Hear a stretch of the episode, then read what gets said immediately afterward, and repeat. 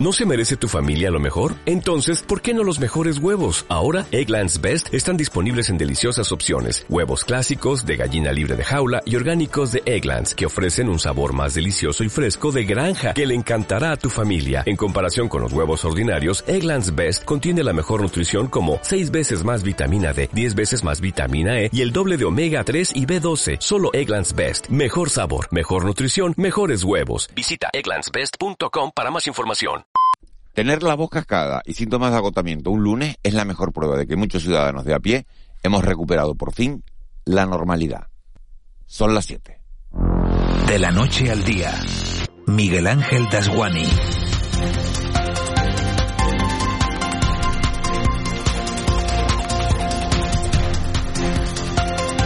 ¿Qué tal? Buenos días. Vayan por delante las disculpas por la voz, pero la ocasión lo merecía. Después de dos años y medio de pandemia y la mayoría de ese tiempo con mascarilla, sin tocarnos o besarnos, sin poder tan siquiera irnos de romería, el fin de semana que acabamos de dejar atrás ha sido como si nos tocara el gordo de la lotería. Orquestas de primer nivel en Vallehermoso, en La Gomera, para poder disfrutar como Dios manda de las lustrales y de las verbenas.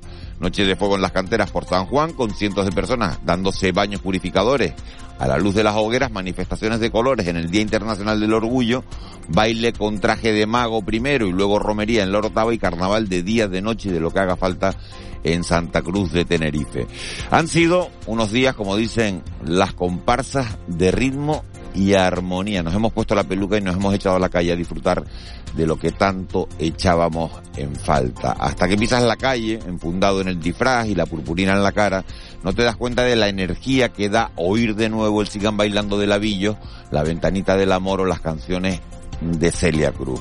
Los hay también que han preferido quitarse de en medio y han aprovechado que en junio hace buen tiempo para tostarse al sol en los sures de las islas. Canarias ha vivido un fin de semana alegre porque somos gente feliz y no lo decimos nosotros, lo destaca un informe publicado ayer a cinco columnas en las primeras páginas de los periódicos El Día y La Provincia. Un estudio que revela que los canarios estamos mucho más satisfechos con nuestras vidas que la mayoría de los españoles.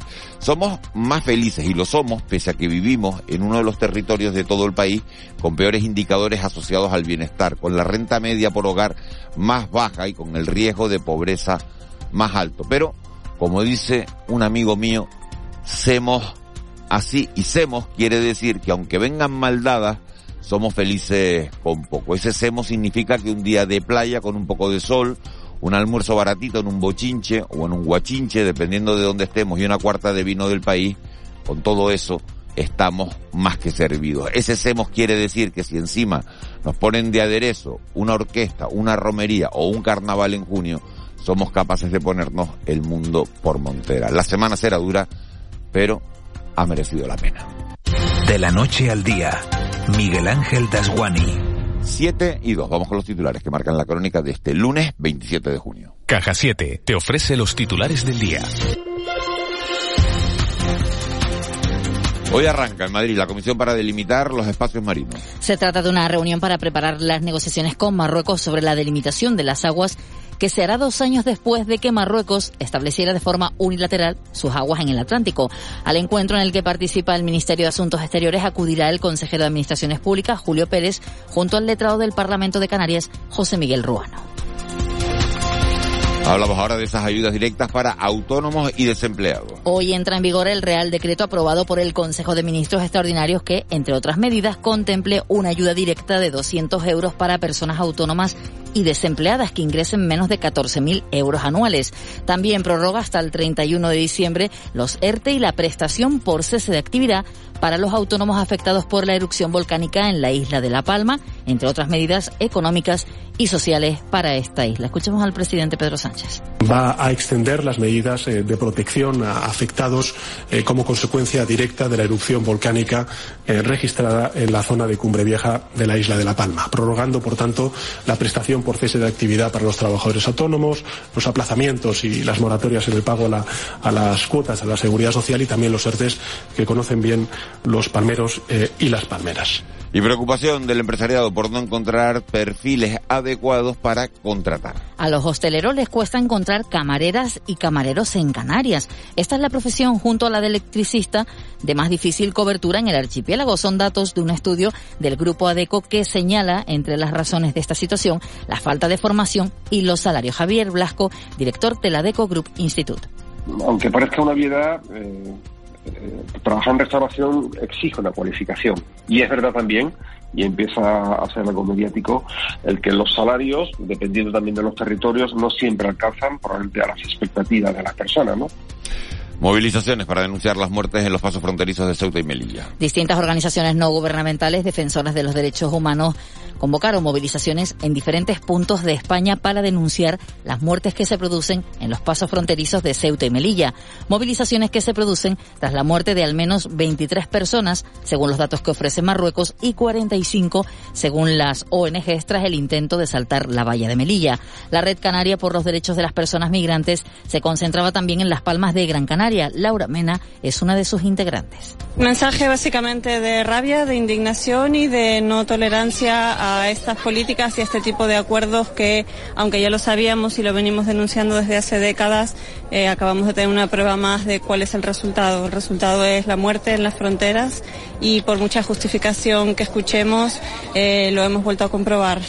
Hablamos ahora de la Agenda Canaria de Sostenibilidad 2030. El Gobierno de Canarias prevé presentar después del verano el proyecto para la aplicación de los objetivos de la Agenda Canaria de Sostenibilidad 2030 de aquí a los próximos años. El viceconsejero de Presidencia, Antonio Olivera, ha explicado que ya el Ejecutivo está llevando a cabo acciones en este sentido y también para apoyar y animar a diferentes entidades a su impulso y ejecución tenemos muy avanzado y esperemos que después de verano ya presentarlo a la sociedad explicando qué vamos a hacer los próximos tres años como gobierno y qué, estamos haciendo ya en este, de hecho, porque también se va a incorporar lo que estamos haciendo durante este año, esa doble vertiente. Nosotros diciendo qué vamos a hacer para cumplir como gobierno con los objetivos de la agenda y en segundo lugar apoyando a todas las organizaciones privadas y públicas que se están interesando por, por la agenda y que quieren impulsarla. Y este lunes continúa la huelga de los tripulantes de cabina de pasajeros de la compañía Ryanair. En la jornada de ayer se cancelaron cuatro vuelos con destino o origen en Canarias y otros 54 en el resto de aeropuertos españoles, según fuentes sindicales. La huelga continuará hoy y el 30 de junio y los días 1 y 2 de julio. Los sindicatos USO y CIPLA han iniciado las primeras acciones legales contra la aerolínea de bajo coste por incumplir la resolución de servicios mínimos dictada por el Ministerio de Transportes. Manuel Lodeiro es vicepresidente de CIPLA y ha denunciado que Ryanair incumple la ley y que el gobierno español se lo permite. El Estado español no está actuando de ninguna manera y está permitiendo que Ryanair eh, pisotee la legislación laboral española y vulnere el derecho a huelga de los trabajadores TCPs declarados en huelga en España y exigimos de una vez ya responsabilidad política por lo que está ocurriendo en esta huelga que está siendo vulnerada y aumenta el volumen de pasajeros entre Huelva y Canarias. Las rutas marítimas que discurren entre Huelva y Las Palmas de Gran Canaria, Santa Cruz de Tenerife y Arrecife han cerrado los cinco primeros meses de 2022 con un aumento de más del 100% en volumen de pasajeros respecto al mismo periodo del año anterior, según datos del puerto de Huelva consultados por la agencia EFE. Estas líneas fueron declaradas en febrero por el Consejo de Ministros de Interés Público, estableciéndose así obligaciones de servicio público sobre las mismas consistentes en mantener una frecuencia mínima de un viaje semanal en cada una de ellas. Y Madrid se blinda para garantizar la seguridad de la cumbre de la OTAN. La cumbre que se celebrará el miércoles 29 y el jueves 30 con la asistencia de 40 líderes internacionales, 5.000 asistentes y tendrá la protección de 10.000 agentes de las fuerzas de seguridad. La ministra de Defensa, Margarita Robles, ha reivindicado en vísperas de la cumbre el trabajo que realiza la Alianza en favor de la paz y ha destacado que quienes se manifiesten en contra están en una clarísima minoría, en alusión a las protestas que se han realizado en Madrid contra la OTAN con participación de representantes de Unidas Podemos. El 83% de los ciudadanos españoles están apoyando a la OTAN. Bueno, yo creo que eso tiene que hacer reflexionar a quienes se manifiestan, porque es evidente que estando en su derecho a manifestarse, pero están en una clarísima minoría, porque el 83% es un porcentaje absolutamente claro y rotundo, de la misma manera que hay un porcentaje altísimo de gente que ve a Rusia en este momento aquí en España como un peligro real. Por lo tanto, eso es lo verdaderamente importante, que los ciudadanos españoles eh, apoyan a la OTAN, que los ciudadanos españoles apoyan eh, a Ucrania y yo creo que eso es lo esencial. Y antes de que aterricen en nuestro país, los líderes del G7 que se encuentran en Alemania destinarán 600 mil millones de dólares a un macroplan de infraestructuras en países de ingresos medio y bajo para contrarrestar el avance de China, según ha anunciado el presidente estadounidense, estadounidense Joe Biden. También han trazado respuestas contundentes a Moscú y acudirán a la cumbre de la OTAN dispuestos a mostrar cohesión. Y terminamos hablando de carnaval con el triunfo de la comparsa Bahía Baitiare en ritmo y armonía. Finaliza el carnaval chicharra. Anoche culminaba la celebración de los carnavales en Santa Cruz de Tenerife en una edición excepcional al celebrarse en verano tras cuatro días de fiesta en la calle. El punto y final se producía en la Plaza de la Candelaria con una exhibición pirotécnica tras la entrega de los premios de las comparsas Ritmo y Armonía en la que se alzó como ganadora Bahía Baitiare y Danzarines Canarios obtuvo el premio al mejor estandarte. Dicen que si viajas solo llegarás antes, pero si lo haces bien acompañado, llegarás más lejos. Abrazar nuestras raíces nos ha hecho llegar hasta aquí. Alcanzar nuevas metas será posible gracias a ti. Caja 7. 60 años guiados por grandes valores.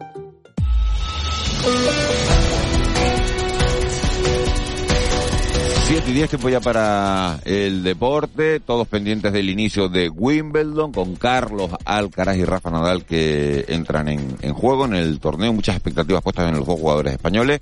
Hoy se van a conocer, por cierto, las 23 jugadoras que van a formar parte de la selección eh, femenina de fútbol para la Eurocopa y Tenerife y Las Palmas que están con semana de renovaciones y de posibles fichajes. Carlos Ruiz se convierte en el primer jugador blanquiazul después de Felipe Miñambre, que se mantiene durante 10 temporadas consecutivas en el equipo. Moisés Rodríguez, buenos días. ¿Qué tal? Eh, buenos días. Eh, Carlos Ruiz eh, cumplirá su décima temporada en el Club Deportivo Tenerife tras prolongar una campaña más. su vínculo con el conjunto blanquiazul. El central granadino habla sobre los objetivos que deben marcarse para la 22-23. Yo creo que, tanto el club como el cuerpo técnico como los jugadores que, que seguimos de, la temporada anterior eh, lo tenemos claro que, bueno que tenemos que ir con los pies en el suelo y paso a paso para ir consiguiendo pequeños objetivos que nos den la posibilidad de, de ilusionarnos. Tras la renovación de Carlos Ruiz, queda por ver la decisión que va a tomar el club con otros dos de sus capitanes, Aitor Sanz y Dani Hernández, quienes también acaban contrato el 30 de junio. En la Unión Deportiva Las Palmas, el director de captación y formación de los amarillos, Tonono, revela que este verano llegarán a la cadena de filiales 11 futbolistas tinerfeños y que se trabaja en buscar talentos como Pedro Alberto Moleiro. Queremos que todavía vengan jugadores, si puede ser, mejores que, que ellos, ¿no? Más fútbol, el seleccionador femenino Jorge Vilda dará a conocer hoy la lista definitiva de 23 jugadoras que van a disputar la Eurocopa de Inglaterra entre el 6 y el 31 de julio. Aspira a estar en esa lista la guardameta gran canaria del Real Madrid, Misa Rodríguez. Baloncesto, la selección española con el pívot del Canarias Fran Guerra y con Víctor García y Miquel Salvó en representación del Granca, inicia hoy en Zaragoza una concentración para preparar los encuentros ante Macedonia, Georgia y Ucrania de clasificación para el Mundial de 2023. En lucha canaria, la selección de Tenerife se proclamaba campeón del torneo Pancho Camurria Juvenil tras derrotar en la final disputada en el terrero de Galdar a Fuerteventura por 12-7. Y cerramos en Miguel Ángel los deportes con tenis, porque el gran canario David Vega y el brasileño Rafael Matos, que el fin de semana conquistaban el ATP de Mallorca, debutarán el miércoles en el torneo de Wimbledon ante los británicos Brody y Clark. 7 y 13, Vicky Palma, jefe de meteorología de Radio Televisión Canaria. Buenos días de nuevo. Buenos días, Miguel Ángel. Vicky, ¿con qué tiempo recibimos la semana? Bueno, pues parece que junio se va a despedir con presencia de bastantes nubes a lo largo de hoy y de los próximos días. La nubosidad más importante la esperamos en la cara norte del archipiélago, principalmente hoy en la vertiente norte de las islas de mayor relieve. Ya esta madrugada han dejado algunas precipitaciones de carácter débil y disperso. Se mantiene la posibilidad de algunas gotas más en estas primeras horas de la mañana y también después de media tarde. El sol lo encontraremos por el sur de las islas. Se abrirán claros en Lanzarote y en Fuerteventura. La temperatura va a ser bastante suave, la máxima estará en torno a unos 28 grados. Soplará el alisio moderado con intervalos puntualmente fuertes en las zonas costeras del sureste y noroeste en las islas de mayor relieve y en las playas hoy habrá olas de 1 o 2 metros de altura. Las más grandes llegarán al litoral norte y también al oeste de Lanzarote y de Fuerteventura. Vicky, para el resto de semana un tiempo más o menos parecido. Sí, un tiempo muy parecido con posibilidad durante varias jornadas de lloviznas o lluvia de carácter débil, al menos en las primeras horas de la mañana y después de media tarde en puntos de medianías del norte y nordeste de las islas de mayor relieve. Vicky, muchas gracias. Adiós, Buena buenos semana. días. Hoy, Igualmente. hoy, hoy sí te toca tele, ¿no? Sí, sí, hoy sí. 8 menos 5, 8 menos 10.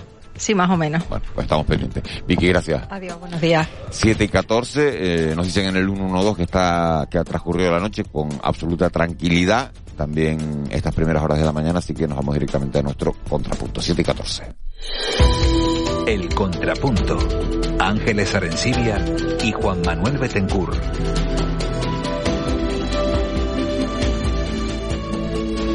Ángeles Arencibia, buenos días. Muy buenos días, Miguel Ángel. Fin de semana, ¿qué tal? Bien. Sí. Vuelta a la normalidad, ¿no? Un poco. Bastante, sí, sí, sí. Estuve, fíjate, estuve el viernes. Ah, no, no, no, no fue el viernes, fue el jueves por la noche en el concierto de, de, la, De la Mondragón, Mondra- de la de la Mondragón, ¿no? y tuve esa sensación de, de, lo que tú dices, ¿no? De vuelta, de vuelta a la vida anterior, ¿no? En, en un concierto, ¿no? Y un concierto además de la Mondragón, que mira tú, sabes que es como volver, no sé, a los, a los Eso- eso 90, es, como ¿no? volver, es como volver a tres vidas sí, antes, sí, ¿no? Sí, Casi. sí, ¿no? Y además ve- veías al público y dices, bueno, aquí estamos todos los, los que vivimos aquellos años, ¿no? Eh, Juan Manuel Betancourt, eh, buenos días. Hola, muy buenos días. También, yo es que tengo la sensación esa porque he visto todo este fin de semana gente abrazándose, dándose besos, saludándose, eh, sin Bueno, yo- mascarilla ninguna, o sea, muy poquitas a- mascarillas, he visto algunas. Voy a decir algo inconveniente, ¿no? Decreta el final de la llamada guerra de la pandemia con un ganador que es el virus. Lo tenemos claro, ¿verdad? ¿Eh? Eh, que- que, eh, y, y bueno, pues la, la recuperación de una serie de pautas muy muy visible en el caso de Santa Cruz por el carnaval, pero bueno, en cualquier lugar del planeta. No, en Digo- cualquier lugar. Ha habido de plena en La Gomera, en Vallehermoso, que estaban a tope. Sí, sí, sí, sí, pero hemos visto las canteras, hemos visto las canteras que estaban a tope. Bueno, por todos sitios. Hemos visto un desfile por el Día del Orgullo en Las Palmas de Gran Canaria también que estaba a tope. Todo a la vez. Hay Todo, un- todo a la vez. Sí, Todo a la vez. Es lógico, ¿no? Es lógico. En y, se todos los repiten, y sitios. se repiten las pautas de, de la gran pandemia de su siglo, ¿no? En 2018 se produjo el estallido, un rebrote en 2019 y en 2020 se dio por superada la pandemia. La pandemia no estaba superada, como no lo está esta, pero se dio por superada. Y, y bueno, pues el, la- el- mundo siguió, siguió, siguió girando. Este mundo eh, pese a la vuelta a la normalidad, es un mundo distinto al que teníamos en 2020. Eso sí, hay que, hay que asumirlo y entenderlo, entenderlo así. Eh, por otro lado, la, la nueva normalidad en muchos parámetros se parece a la, a la vieja y, y, y la- y las celebraciones, las fiestas, que es algo propio de la naturaleza humana, pues eh, lo demuestran perfectamente. Lo hemos visto, ha sido muy visible este fin de semana en Canarias, pero en Tenerife en particular, pero creo que se puede extender a todo el planeta.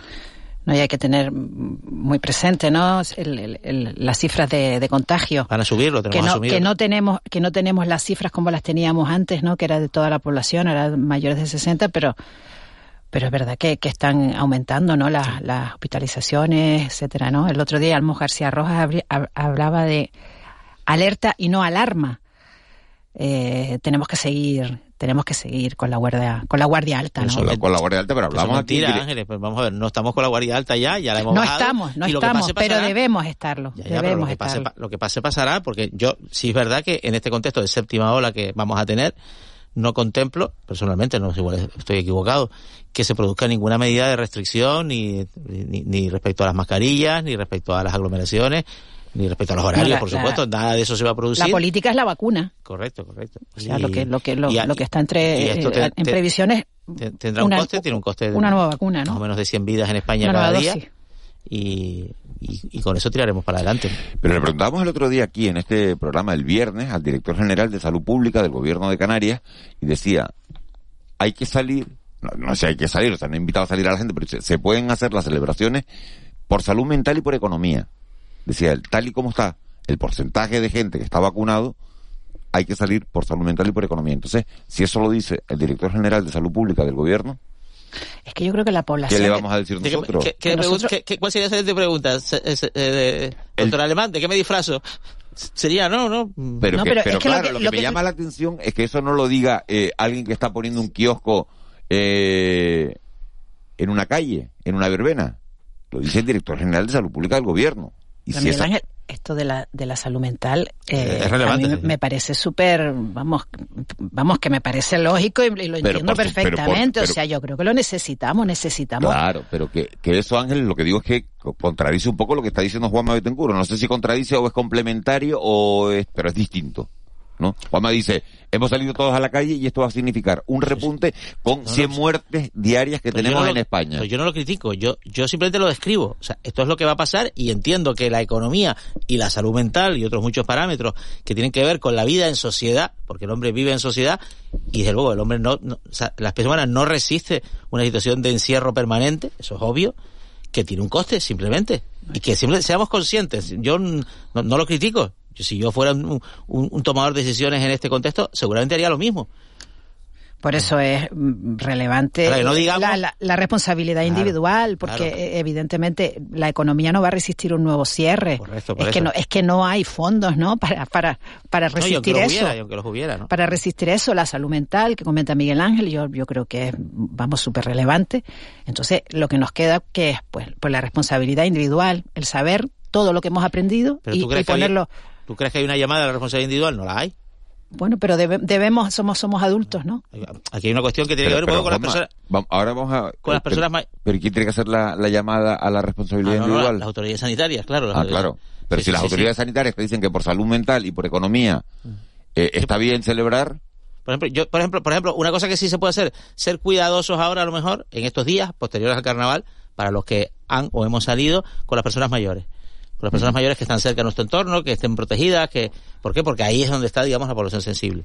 Bueno, eh, poco a poco, a lo largo de la mañana, como hacemos cada día, vamos a ir desgranando los temas que marcan la actualidad. Sin duda, esta vuelta, estas manifestaciones multitudinarias, sean de carnaval, sean de días de San Juan o de fiestas fundacionales, sean de reivindicación del Día del Orgullo, sean de lo que sean, sean de una romería como ocurría en el norte de Tenerife, en la Orotava, eh, van marcando la, actualidad. Y hay otros asuntos, hay unas imágenes que no se nos quitan a, a ninguno de, la retina que se producían el pasado viernes y era un asalto, bueno, pues masivo a la, a la valla de Melilla.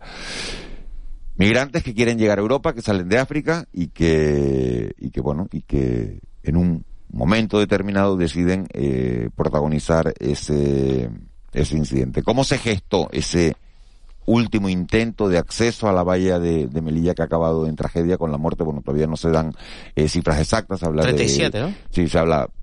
Marruecos dice que son 37 26, muertos, eh, ¿no? algunas ONG dicen que son 37, que es la cifra que acabas de dar, Juanma. Bueno, ¿cómo se gestó? ¿Qué hay detrás de todo esto? ¿Fue algo casual? ¿Fue algo premeditado? Tenemos comunicación esta mañana con José Adrián García Rojas, que es profesor de Ciencia Política y de Administración de la Universidad de La Laguna, es especialista en estudios africanos, fue profesor de ese máster que se daba sobre, sobre esta materia y ha participado eh, el profesor García Rojas en numerosos congresos nacionales e internacionales de, de prestigiosas eh, universidades. Profesor García Rojas, muy buenos días. Hola, buenos días. Eh, ¿A qué atribuye usted este último intento masivo de, de saltar la valla de Melilla?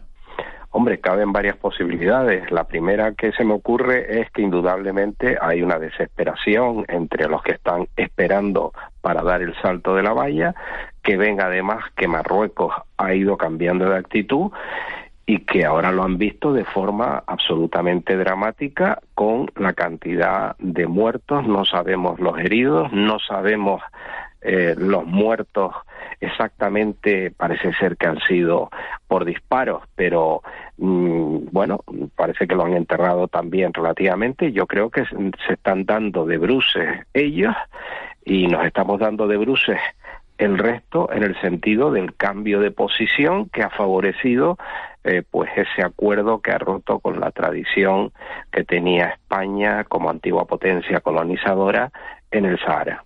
Claro, hay, hay mucha gente que se pregunta, profesor, que eh, qué diferencia hay entre el, el salto a la valla de este de hace dos días, del viernes pasado, y el que tuvo lugar hace ocho meses eh, o nueve meses eh, en Ceuta. Pues yo creo que tiene bastante que ver. Es decir, en el caso de Ceuta, que más, si no recuerdo mal, más que salto de la valla fue que se penetró, ¿no? porque es muy difícil, como se, muy difícil poner una valla por el mar. En el, en el hecho de que ahí yo creo que se inicia por parte de Marruecos ya a las claras eh, una posición de mira lo que puede ocurrir España eh, si eh, nosotros relajamos e incluso eh, fomentamos el que pasen un grupo de, de marroquíes, en este caso eran casi todos marroquíes, a Ceuta y el problemón que te puedo crear. Mientras que ahora, ¿por qué? Porque era un momento donde las relaciones estaban, estaban prácticamente en sus peores momentos eh, con todo el tema del dirigente del Polisario que se había descubierto eh, pues que estaba en España, lo cual evidentemente no le hacía mucha gracia a Marruecos. Y después también pues por porque Marruecos nunca ha aceptado esa política eh, digamos de buena de buena vecindad y de y de acuerdo con Argelia, que es su el país que tiene contendiente dentro de lo que es el Magreb eh, como potencias regionales. Entonces yo creo que ahora lo que se da es, eh, como fruto de esa buena relación, eh, Marruecos pone mm, todas las medidas que hayan que tomarse, desde mi punto de vista absolutamente excesivas, para evitar esa presión y lo que crea esa presión, presión en la opinión pública española. Entonces yo creo que ese es el cambio sustancial, que es un cambio de posición política que tiene que ver con la filtración del rey de Marruecos del cambio de posición que le había prometido el presidente del gobierno de España. Hay una pregunta que nos hacemos muchos ciudadanos, eh, profesor García Rojas, y es que si en Europa hace falta mano de obra y si hay miles de africanos que quieren venir a Europa, ¿no es posible organizar unas salidas controladas con unos cupos anuales que permitan esa redistribución? Eh, poblacional. No parece tan difícil, ¿no? Yo creo que sí es difícil por el sentido, en el sentido de que en África la situación es absolutamente desesperada. Una cosa que no, que no, que no se dice nunca es que la mayor parte de la población africana que se está moviendo se mueve dentro de África. Aquí nos viene la, la, espuma, digamos, en una, en una de la cerveza, aquí no viene la espuma. Imaginemos lo que sería. Yo creo que es muy difícil el organizar eso. Ahora, que habría que ver y que habría que intentarlo, indudablemente, beneficiaría a las economías europeas y se controlaría en cierta manera. Pero yo creo que, que, que va, que la situación tal y como está en África, que cada vez va peor, Mm, en, económicamente, sanitariamente, etcétera, eh, lo que hace es que su población quiera salir de, allí lo antes posible. Pero vuelvo a reiterar, la mayor parte de la población desesperada en África que se mueve porque no tiene medio para llegar más arriba. Ahora, indudablemente, su objetivo es llegar a Europa, pues por lo que significa el vivir en Europa. Aquí nos quejamos y hacemos muy bien, pero indudablemente eh, tenemos eh, a un, Estado que eh, en situaciones de crisis, como ustedes estaban hablando antes, bueno, pues ayuda a que su población tenga una renta para poder mantenerse, bien es verdad que muchas veces de forma precaria, pero por lo menos hay algo. Eh, buenos días, profesor. Eh, Bruselas habla de una hambruna catastrófica en África a, consecuencia de, lo que supone para, el, para, el, para eh, las importaciones de cereales la, invasión de Ucrania. esta mañana la prensa daba noticia de, otro intento en Ceuta. que, que, ¿Qué debemos esperar? ¿Qué debemos esperar en los próximos meses? Porque lo de este fin de semana eh, ha sido un aviso. Pues yo creo que debemos de esperar más por las causas que, que, usted además ha explicado muy bien, por, por esa, e, e, ese no tener futuro de la población fundamentalmente joven africana y los niños, ¿eh? Cómo nos hemos acostumbrado a ver los niños cruzando en, en barcazas eh, en, el mar días y días, mujeres embarazadas que quieren un, futuro mejor. Entonces, eh, las repercusiones de la guerra de Ucrania, no solamente en el caso de la energía, sino porque son el granero, como se ha dicho muchas veces, el granero no solo de Europa, sino el granero mundial. Y por esto de los repartos que se ha hecho de la actividad económica, eh, se ha descuidado en muchos países pues ese sector primario. Y resulta que ahora nos damos cuenta, pues como nos hemos dado cuenta eh, con esto de las deslocalizaciones, el que es mucho más barato producir en otro sitio, eh, el que también porque se ha abandonado el campo, porque la vida es mucho más dura, bueno, pues nos estamos estamos viendo esto. Y yo lo que empiezo a pensar es que todo esto ha sido larvado y es una estrategia mm, que no, no soy nada partidario de las conspiraciones, pero yo creo que sí es una estrategia de, digamos, entre China, eh, Rusia, ahora Rusia, digamos, como país dependiente de China, como gran superpotencia que es China, eh, sobre todo económicamente, yo creo que están planteando una serie de batallas eh, frente a las economías occidentales y una de ellas es esto, no solamente las repercusiones de la hambruna, que las vamos a vivir también en Europa, porque esa presión que hay de los países africanos es hacia Europa occidental, eh, sino también, eh, bueno, pues que esta inflación que tenemos, con los efectos que tiene, que parece imparable por muchas medidas que se tomen y que además hay que tomarlas, pero que son imparables. Eh, señor García Rojas, mm, sí. Marruecos está cumpliendo con, vamos a llamarlo eufemísticamente su parte del trato al impedir el acceso a la, a la bahía de Melilla, porque la mayor tarea, digamos, digamos de contención, represión, castigo, lo, fue, fue, fue abordada por, por policías marroquíes y, emplearse con esta, volvemos al eufemismo, firmeza, crueldad, brutalidad, violencia. Pues sí, desde mi punto de vista, y lamentablemente sí, nos gustaría que se hiciera de otras maneras porque la frontera y los acuerdos se deben de garantizar, pero verdaderamente mm, yo creo que no caben adjetivos eh, para describir cómo se ha realizado, pero sí demuestra una, eh, digamos, voluntad de Marruecos de cumplir y a las claras eh, con lo firmado. Ahora, ¿hasta cuándo dura eso? ¿Hasta cuándo va a haber una crisis? Ahora la presión nos va a venir a través de Argelia, que también está muy cerquita si uno lo mira en el mapa para llegar pues con pateras, etcétera, como ya de alguna manera se está empezando a ver. Entonces, mm, sí, es dramático, pero en eso tiene razón el presidente del gobierno de España. Mm, yo no hubiera felicitado la actuación y no me parece que era procedente hacerlo como se ha hecho por el modo de actuar que se ha tenido, pero sí es una, una manifestación a las claras o las clarísimas de un cumplimiento de, de alguna manera, de lo pactado. Profesor García Rojas, muchísimas gracias por habernos atendido esta mañana, por habernos dado su, su opinión sobre este asunto. Gracias a ustedes por llamar. Un abrazo. Siete y, y treinta y un minutos. Era sin duda, ha sido sin duda, sigue siendo una de las noticias de, de las últimas horas y, se va a hablar mucho de, de, este asunto todavía porque desgraciadamente además todavía se siguen contabilizando muertos por, por ese incidente de, del pasado, del pasado viernes y esto va a tener eh, consecuencias. El otro gran asunto de, del fin de semana ha sido ese Consejo de Ministros de carácter extraordinario que se celebraba por parte del, del gobierno de, de, España y que acordaba una serie de, de ayudas para tratar de hacer frente a esta crisis que estamos viviendo desde la invasión de Rusia a Ucrania. El gobierno, como saben, aprobaba un plan con un importe conjunto, con un importe global de unos 9.000 millones de euros, que incluye una ayuda directa de 200 euros para trabajadores, para autónomos, para desempleados con ingresos inferiores a los 14.000 euros. También se, bueno, se habilita un bono de transporte del 50% para el transporte público, un 30% si esos bonos son expedidos por las comunidades autónomas, aunque las comunidades autónomas tienen opción de ampliar la, la cantidad de ayuda. También hay una subida del 15% de las pensiones de jubilación y de invalidez no contributivas, que supondrá 60 euros al mes y 360 euros a final de año. Y queremos valorar estas medidas con eh, los agentes sociales, queremos hablar con los sindicatos, queremos hablar también con, con los empresarios. Manuel Navarro es el secretario general de UGT en Canarias. Señor Navarro, muy buenos días. Hola, muy buenos días. Eh, ¿Qué valoración hacen ustedes de, de, las medidas aprobadas el sábado por el Consejo de Ministros?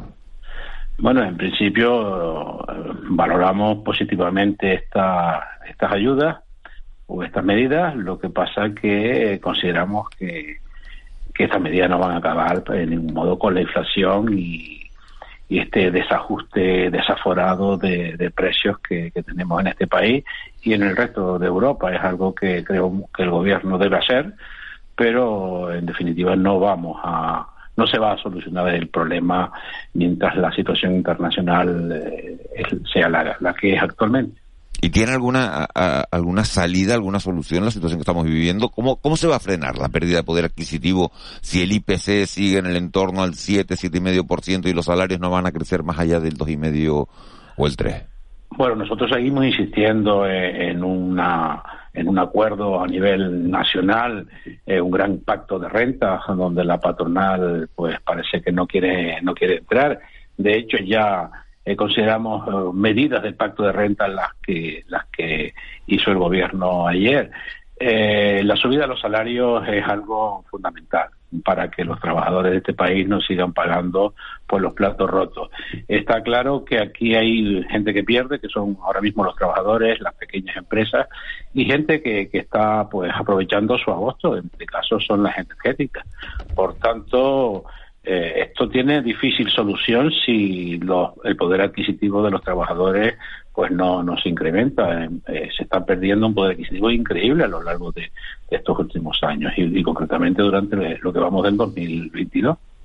Señor Navarro, buenos días. ¿Qué medidas de las adoptadas el sábado, de las aprobadas el sábado, que más o menos se habían adelantado, le parece más, más, positiva, que puede luchar a combatir, eh, servir para combatir, bueno, la desigualdad por un lado, la, la, la, la espiral de inflación? Quizás esta esta ayuda de, de 200 euros? ¿Cree que mm, al final pues se producirá más de más de un pago único, que será un pago único repetido varias veces o que será solo uno? ¿Cómo lo ve? Bueno, no, las medidas, las de 200 euros, eh, viene bien porque además pues vienen para, para los, la, eh, los más desfavorecidos. Es es una medida, digamos, más que, que igualitaria, es equitativa. Eh, nosotros, por ejemplo, la, en, aquí en Canarias pues se, se aprueban las medidas de, de, de, los ERTES hasta final de, de, diciembre, de los ERTES de La Palma concretamente hasta final de 2022, hasta el 31 de diciembre de 2022. Eh, son medidas que, en Canarias pues aceptamos bien, hay otras que no nos afecta, eh, pues como puede ser el, el, el, descuento que se hace en los abonos de, de transporte, eh, que, que viene pues está, digamos unido a lo que son las líneas de, de concesión estatal, Renfe y, y demás, Aquí en Canarias eso pues será cuestión de que el gobierno de Canarias pues también tome alguna medida. Y en definitiva yo las vemos como medidas positivas absolutamente todas.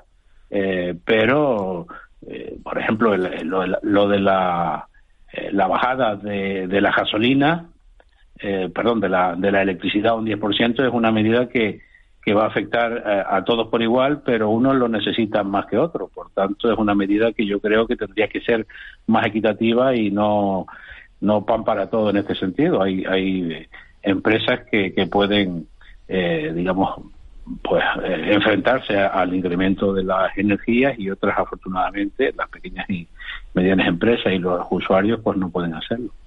Manuel Navarro, secretario general de UGT en Canarias, muchísimas gracias por haber estado con nosotros esta mañana. Gracias, buenos días. Buen día, 7 y 37. Esa es la opinión de los sindicatos, concretamente de UGT Canarias. Vamos a conocer ahora la opinión de, de los autónomos en, en Canarias. Juan Carlos Archivita, presidente de ATA en Canarias. Muchas, eh, muy buenos días. Muy buenos días. ¿Qué valoración hacen ustedes de, de esta medida, de este plan anticrisis aprobado por el gobierno?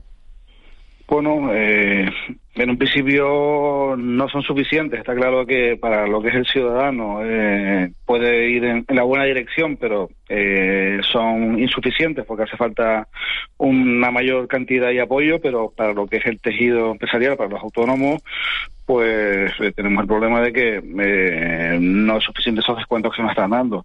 La reducción del IVA eléctrico eh, solo afecta a los consumidores domésticos. Todos aquellos que tengan más de 10 kilovatios contratados no tienen deducción. En el caso del gas, en Península, la rebaja del gas eh, no ha llegado. Se sigue pagando un 21% por el gas. el descuento de los 20 céntimos para profesionales que se había pedido, aparte de los 20 que se le da a toda la ciudadanía, eh, tampoco ha sido contemplado este en el Real Decreto, con lo cual entendemos que está cojo y se necesita profundizar más y ayudar más para la situación en la que estamos en estos momentos. Esta mañana se, se, producía en Madrid, se debe estar produciendo hasta ahora, a las ocho y media estaba prevista la reunión, una reunión entre el gobierno y, y la Asociación de Trabajadores Autónomos para establecer un nuevo sistema de, de cuotas, un nuevo modelo de cotizaciones. ¿Qué esperan ustedes de esa reunión? Pues bueno, eh, ya llevamos ya muchas, ¿no? Con ella. Eh, se, se ha presentado otra propuesta porque la semana pasada hubo reuniones también y, y, se está luchando en el tema de los tramos. Entendemos de que los tramos, sobre todo los, tramos intermedios, hasta hasta lo que es la, la facturación de 1.700 euros o rendimientos netos por parte de un autónomo, las tablas están disparadas y luego la reducción es mínima por parte de, del Ministerio a, a las tablas de que tienen menos de 670 euros de ingresos mensuales. Eh, nos preocupa la situación porque eh, la propuesta del gobierno es por cada 50 euros que se sube a, la, a los tramos medios, eh, se deduce un 10% de, de, de, de, la, de las mínimas. Eh, no nos gusta la propuesta que hay inicialmente encima de la mesa. Eh, entendemos que, que tenemos que, que buscar un, un, punto medio de equilibrio, pero también hay que recordar que cuanto más se le baje y no sea bonificada esa bajada a esos autónomos, pagarán menos, pero también la jubilación y las, la, y las prestaciones serán mucho menores todavía, con lo cual eh, estamos generando un problema de futuro más importante todavía. Eh, señora Recibita, eh, los sindicatos, lo acaba de decir el señor Manuel Navarro, insisten en el pacto de rentas. Esto, desde su punto de vista, Vamos a ver, o sea, eh, nosotros, y eh, sobre todo lo que estamos hablando ahora de, con el Ministerio, con, con, el, con el Ministerio de, Seguridad Social, entendemos que en función de lo que genere y, y de los beneficios que tenga, pagues. Eh, el problema que hay encima de la mesa es que todavía no se nos ha eh, se nos ha buscado eh, la, lo que es la lo que podemos desgravar directamente o sea eh, para para seguridad social la facturación de muchos autónomos eh, no se deducen lo, los costes con lo cual para, para, para la seguridad social es beneficio y en cambio para, para la ciudadanía, para, para el autónomo son gastos que tiene, con lo cual eh, me, tenemos ahí un problema de, de, comunicación, o sea, no es lo mismo lo que tú crees que yo estoy ganando que lo que yo gano realmente, con lo cual yo tendré que pagar por lo que gane. Y hay que recordar que en el último borrador que presentó el, el Ministerio la, la, la semana pasada o la anterior, se quería incluso hasta determinadas partidas que iba a través de IRPF, que era Hacienda, eh, también eh, cobrar por parte de, Seguridad Social. Hay que recordar que lo que era la, eh, el que tuviese acciones, el que tuviese eh, rentas por alquileres, quería también en Seguridad Social coger parte de ese, de ese, dinero, con lo cual, bueno, ya se lo ha dicho por parte de Hacienda que ahí no se puede tocar porque eso es IRPF, pero que lo que tenemos claro es que tenemos que buscar un modelo, pero ese modelo además tendrá que ser un modelo primero eh, un modelo eh, a, a, unos años para ver cómo funciona, para luego ya buscar el modelo eh, adecuado, porque hay que recordar que la facturación de un autónomo, por mucho que no nos guste, no es lineal. Uno no sabe lo que va a facturar, con lo cual hay una fluctuación muy importante de mes a mes. Eh, señor Sivita, buenos días, pero pedir cotizaciones más, que yo soy autónomo, eh, lo quiero aclarar, que pedir cotizaciones más bajas y pensiones más altas es un poco, bueno, caer un poco en el pensamiento mágico, ¿no? Porque eso no se puede hacer. No, no, no, no estamos pidiendo eso. Esa es la propuesta que nos están poniendo encima de la mesa. O sea, que es que lo que intentan vender de cara afuera, de que están ayudando eh, al autónomo, no están ayudando. Entonces, eh, si vas a reducir eh, la, la, la, base de cotización, eh, habla claro y dilo claro. O sea, no estás ayudando. O sea, en, detrás de toda esta propuesta que hay encima de la mesa, desde el primer momento, eh, lo que hay es un intento de recaudar más. O sea, no, no hay otro, no hay eh, eso que estamos hablando ahora de que el que más beneficios tenga, más pague por ello. No, a día de hoy eso en la mesa no está puesto. Bueno, pues así como están las cosas, vamos a estar muy pendientes, eh, señora Recibita, de... Oye, también comentar también que, que viene bien eh, que la, la, ampliación hasta 31 de diciembre también para los, los, autónomos afectados por la palma, no solo los ERTE, sino los autónomos que tienen cese de actividad, o sea, que con lo cual van a poder percibir el cese de actividad eh, extraordinario hasta 31 de diciembre, y luego también van a tener la, la posibilidad de de aplazamientos y de por tres meses más y moratorios de los pagos de la seguridad social y también la prórroga para la solicitud de las ayudas afectadas que podrán llegar hasta los seis meses una vez declarado el fin de la emergencia, con lo cual, bueno, eh, a esos autónomos que están afectados eh, les viene bien también eh, este Real Decreto. Bueno, vamos a estar muy pendientes. Esas medidas que se aprobaban, que se aprobaban el, el pasado sábado, la incidencia que tienen en, en los autónomos y sobre todo de esas negociaciones que se están manteniendo hoy y que no sé si harán ustedes una valoración después cuando acabe la cuando acabe el encuentro, cuando acabe la reunión para, para ver si se avanza eh, en, en lo que están en lo que están trabajando y que a ustedes de momento no les gusta la, la, el planteamiento que tiene el gobierno encima de la mesa. Vamos a estar pendientes. Juan Carlos Resuita, presidente de Atan Canarias, muchísimas gracias por... por Muchísimas gracias y un abrazo a todos. Siete, siete y, y 43 minutos. Queríamos valorar cómo estaba la situación, cómo han aceptado las medidas. Al final, eh, parece que, bueno, primero se dice que no es suficiente y después al final se acaban buscando puntos de, puntos de, de encuentro y puntos que sí ayudan a mejorar la situación. En mitad de todo esto, eh, nos encontramos con una recuperación económica, es la parte positiva de esto que viene de la mano del turismo, pero nos estamos encontrando con un sector turístico que también tiene una conflictividad, eh, bueno, eh, laboral más allá de lo deseable en el inicio de un verano en el que se espera haya una enorme recuperación. Fíjense, estábamos hablando de hace unos días de huelga, de posible huelga en los controladores aéreos. Estamos viviendo hoy una huelga en Ryanair, que es la compañía aérea que más pasajeros mueve en nuestro país. Estábamos viendo hace unas semanas huelgas, huelgas, bueno, acumulación de maletas en los principales aeropuertos europeos por falta de personal de, de seguridad. Y Canarias necesita, a todas luces, recuperar el sector turístico. Tenemos comunicación esta mañana con José Juan Lorenzo, que es director gerente de Promotur. Señor Lorenzo, muy buenos días. Muy buenos días, Miguel Ángel.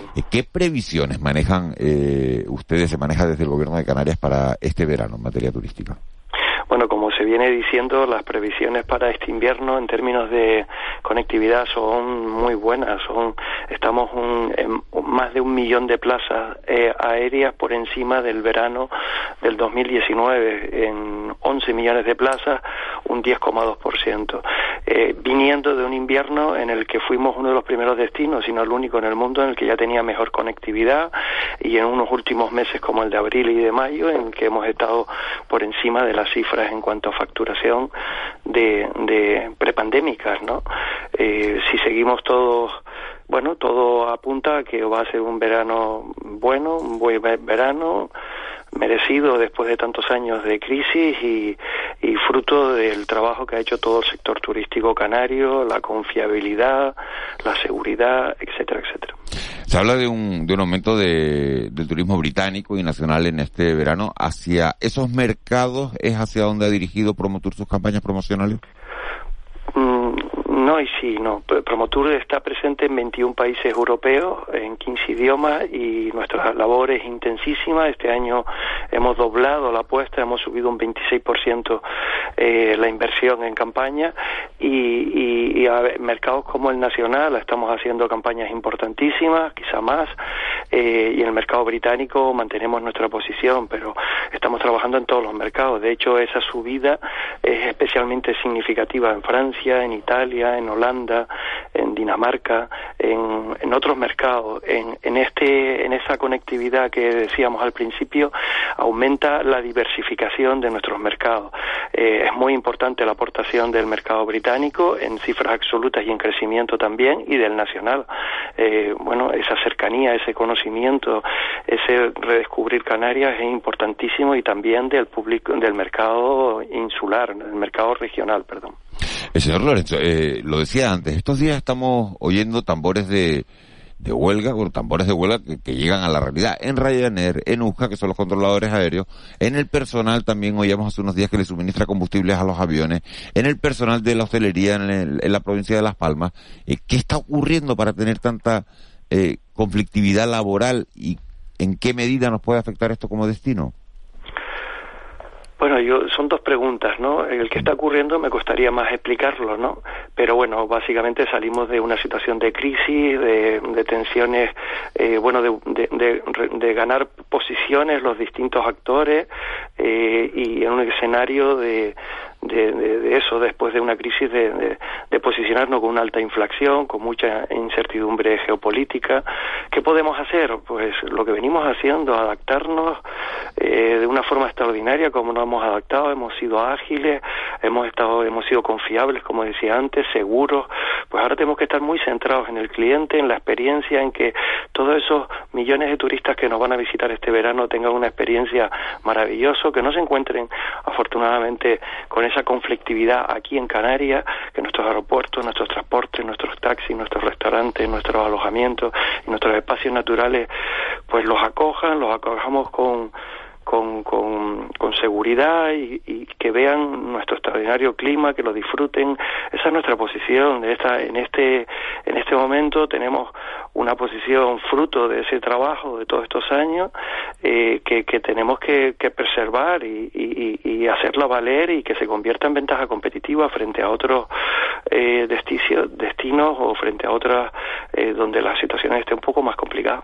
Señor Lorenzo, buenos días. Se habla poco del invierno eh, que también está a la vuelta de la esquina, ¿no? Porque el, el, almanaque va corriendo, eh, eh, en una previsión de, de, que la inflación continúe, de, un, un, un, futuro económico negro, ¿no? En la economía eh, mundial, ¿qué, qué, qué espera el gobierno del invierno en lo que respecta al turismo en Canarias? Bueno, la, la, eh, eh, la verdad es que eh, los acontecimientos, la, la, crisis económica, geopolítica, eh, todo lo que nos viene pasando estos últimos años de una forma acelerada, pues te, hacen, eh, se hace especialmente difícil y complicado el hacer previsiones más allá de unos pocos meses, ¿no?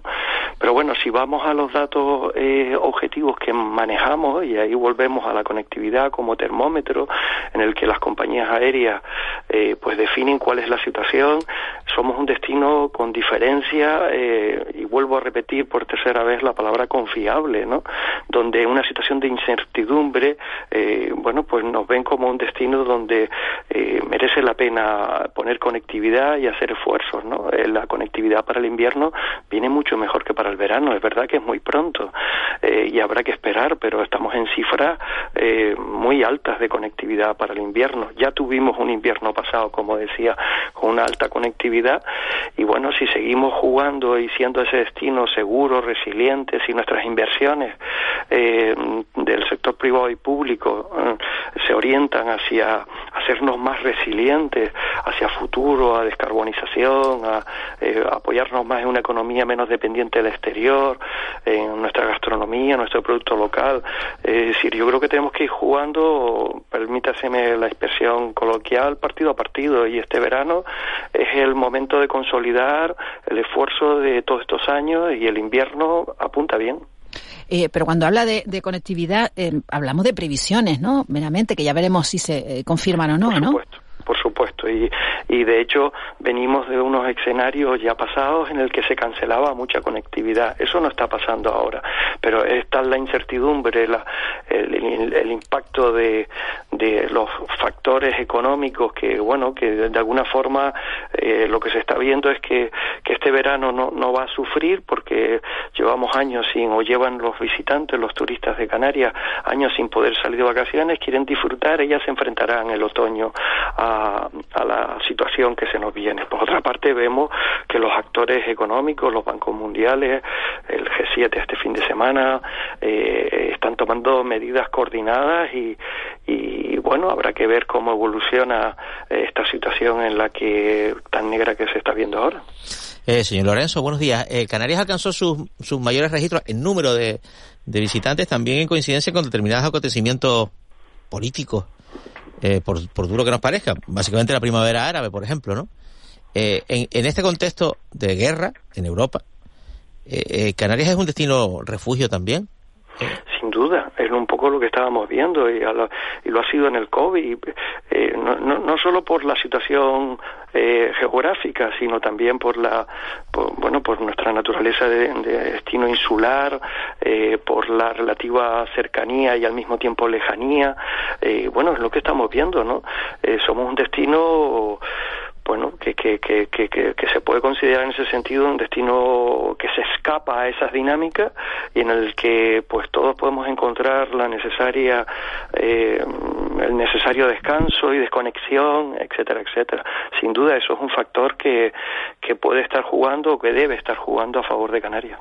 Eh, Canarias va a animar, por ejemplo, durante el próximo invierno a los jubilados alemanes para que vengan a las islas a pasar el invierno y así eh, bajar la factura del gas, de la calefacción que tiene que pagar su país? Canarias está haciendo un esfuerzo muy importante en el turismo de larga estancia en general eh, y en los jubilados eh, plus, eh, es decir, ese, ese jubilado que pase de, que ya nos conoce, que pasa de, de, de, que pase de venir 10 eh, días a estar un, más de un mes eh, con nosotros. Estamos haciendo un esfuerzo, una personalización, una segmentación en todos los mercados, en alemán también, para atraer a ese jubilado con poder adquisitivo que, que, que se escapa de, en este caso, de una crisis energética, de unos sobrecostes estando en casa y que venga a Canarias a disfrutar de que pueda disfrutar en Canarias de, de esas vacaciones, de nuestro clima y al mismo tiempo de, de, no incurrir en esos costes tan elevados y esa situación tan complicada que pueden tener eh, los alemanes y los eh, nórdicos, bueno, los nórdicos sobre todo en el norte, en el este de Europa eh, con el tema del gas. El señor Lorenzo, Miguel Cerolo en su día habló de los años 90 eh, puso una, una valla en la Plaza Roja de, de Moscú, aquello rompió moldes. Olarte después, años más tarde, se llevó un plátano, creo que lo llamaba el guanchito, por toda, por toda España, recorriendo un tren. Luego montó también montó un pabellón en las Olimpiadas de Atlanta. Rita Martín, otra consejera de turismo, eh, se promocionaba en los estadios de fútbol. Pero estamos en la, en la era de Internet, todos esos métodos han cambiado. Usted es especialista en, en inteligencia artificial. Mi pregunta es, eh, ¿cómo nos promocionamos ahora? ¿Cómo se llega a nuestros clientes potenciales con tanto cambio que se ha producido?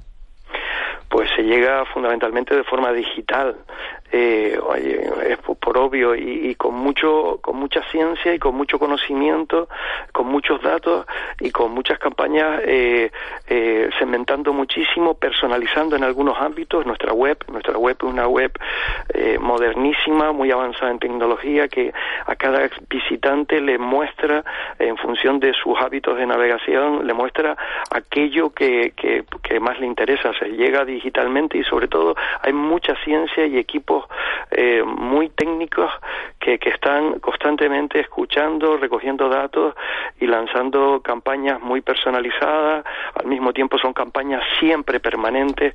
Aquello, seguimos haciendo campañas tácticas, digamos, de verano, de invierno, determinada festividad, pero procuramos estar. Canarias tiene más de 10.000 anuncios que están constantemente subiendo en tiempo real. Estamos, como decía antes, en 21 mercados, con 15 idiomas y con equipos muy amplios trabajando para, para mejorar nuestro posicionamiento. También trabajando en, en, en, unirnos al sector empresarial, en compartir esa data con el sector empresarial canario, en crear un espacio de, de data eh, eh, eh, nuestro de Canarias, en aumentar nuestra soberanía, eh, en trabajar la descarbonización. Este invierno eh, queremos tener aplicaciones eh, gratuitas para todo el sector turístico que nos ayude a todos a avanzar en la descarbonización de nuestra economía turística, etcétera. señor Lorenzo, y para dar una idea, ¿cuántas visitas tiene, tiene esa web, la web de, turismo del Gobierno de Canarias? Uf, pues me, me, pues me coge un poco en disculparme en 33, pero mm, son cientos de millones a lo largo del año, ¿no? Muchísimos. Ahora mismo no, tengo el dato, pero vamos, muchísimas. La web ha cogido un, un, peso y un protagonismo importantísimo, importantísimo en toda nuestra estrategia y toda la estrategia Canarias Destino, que estamos ya muy avanzada y esperamos este invierno eh, poder eh, empezar a tener los primeros aplicativos. Nos va a ayudar ese dato único, ese base de datos recursos de, de, recursos turísticos del destino único que compartimos el sector público y el sector privado, etcétera, etcétera. Eh, dígame dos cosas antes de despedir, José Juan Lorenzo. Eh, ¿En qué tenemos que mejorar? ¿Cuáles son nuestros destinos competidores ahora mismo? ¿Y en qué tenemos que mejorar? Sin duda en la descarbonización de nuestra economía, en la lucha contra el cambio climático. Eh, o sea, es una autoexigencia de nosotros y de todos nuestros turistas. es decir, hay mucho por hacer. Tenemos que el acuerdo de Glasgow, eh, que es el marco de la última COP 26 en Glasgow en noviembre pasado, es el marco internacional en el que estamos todas las entidades públicas y privadas y que pasa por por medir nuestra huella de carbono, por obvio que parezca, tenemos que medir la huella de ese conocimiento. Vamos a ver que hay muchísimos ámbitos en los que podemos reducir nuestra huella y eso trasladarlo a comunicárselo al turismo, a compartirlo y, en general a crear una economía mucho más sostenible, más resiliente, como decía, en apoyarnos eh, de verdad en, eso que venimos diciendo, en el, en el producto local, etcétera, etcétera. La innovación es fundamental. Señor Lorenzo, ¿qué fue de la plataforma de comercialización que usted quería impulsar en esta legislatura? Porque pues, poco se ha sabido de ella. Bueno, está, eh, como le estaba diciendo, está muy avanzado. Eh, queremos terminar ahora en, julio el, en preproducción el piloto de experiencias turísticas, o sea, poder comercializar experiencias en destino y poder lanzar la aplicación de descarbonización, el viaje a la descarbonización. Eh, en preproducción lo vamos a tener a finales del mes de julio, es decir, llevamos este año largo de trabajo intenso, ya son, ya va a ser una realidad en este próximo invierno. José Juan Lorenzo, director gerente de Promotur Turismo de Canarias. Muchísimas gracias por habernos atendido, por haber estado en la sintonía de Canarias Radio esta mañana. Muy buen día, gracias a ustedes. Día 7 y 58 minutos de, de la mañana. Saben ustedes que tienen un teléfono de WhatsApp para ponerse en contacto con nosotros. Ese teléfono es el 616 486 754 616 486-754. Nos escribe un, un, oyente y nos dice, eh, buenos días a todo el equipo del programa. Hoy no envío foto porque estoy en casa, en cama, con COVID. No pude ir ni a las hogueras ni al carnaval por, compartir por compartir coche con un compañero de, de, trabajo. Si eso es por compartir coche, imagínense eh, el repunte que puede llegar, como estábamos hablando después de estas, bueno, de estas celebraciones multitudinarias que hemos tenido a lo largo de, del fin de semana. Pero que dicen que son sanas para la economía y que son sanas para la salud mental. Recuerden ese teléfono de WhatsApp 616-486-754 y a partir de las 8, ahora nos vamos a ir con el boletín de las 8 y a partir de ahí vamos a iniciar una ronda de entrevistas con los distintos presidentes de los cabildos insulares para hacer balance de lo que ha sido este año y de lo que está por venir en cada una de las islas. Hoy vamos a empezar esa ronda de entrevistas con Casimiro Curvelo, que es el presidente del Cabildo Insular de La Gomera y presidente también de la agrupación socialista Gomera. Será justo después del boletín de, de las 8 que nos trae hoy Marlene Menezes.